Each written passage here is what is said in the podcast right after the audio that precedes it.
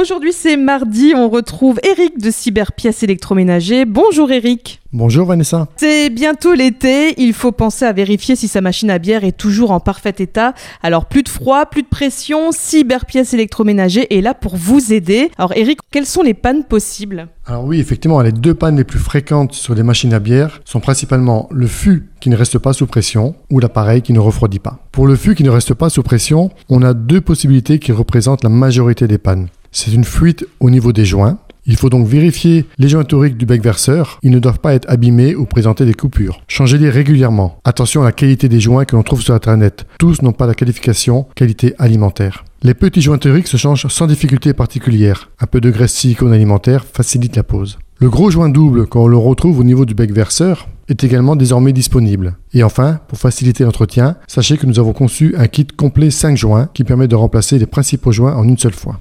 La deuxième cause est souvent la pompe qui ne met plus le fût sous pression. Dans ce cas-là, c'est le moteur qui ne fonctionne plus. Il sera alimenté mais ne tourne plus. Il faut donc le changer.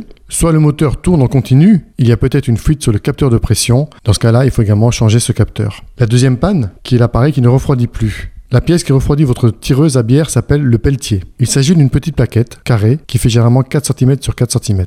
Cette pièce est alimentée entre 15 et 12 volts pour fonctionner. Il faut dans un premier temps vérifier si une tension arrive bien sur cette pièce. Si c'est le cas, il faudra la changer. Si vous n'avez pas de tension qui arrive sur cette pièce, à ce moment-là, c'est certainement la carte d'alimentation qui peut être défectueuse. Pour les pelletiers, il existe des pièces origine constructeur, mais aussi des génériques. Attention pour les génériques, il faut bien vérifier leur puissance qui doit être de 70 watts. Il ne faut pas non plus monter cette pièce à l'envers. Votre bière se mettrait à chauffer. Et enfin, la panne possible pour un problème de froid, c'est la carte électronique. Pour cela, vérifiez visuellement si les condensateurs soudés sur ces cartes ne sont pas gonflés. Si vous constatez qu'ils sont légèrement bombés, votre carte THS, il faut la changer. Vous avez le choix entre changer la carte complète, mais nous avons également conçu un kit de réparation pour ne changer que les condensateurs en cause, sans devoir changer toute la carte. Merci beaucoup Eric et on rappelle que la bière c'est toujours avec modération hein, bien évidemment et vous pouvez retrouver toutes les pièces nécessaires à votre réparation sur le site cyberpièces.com.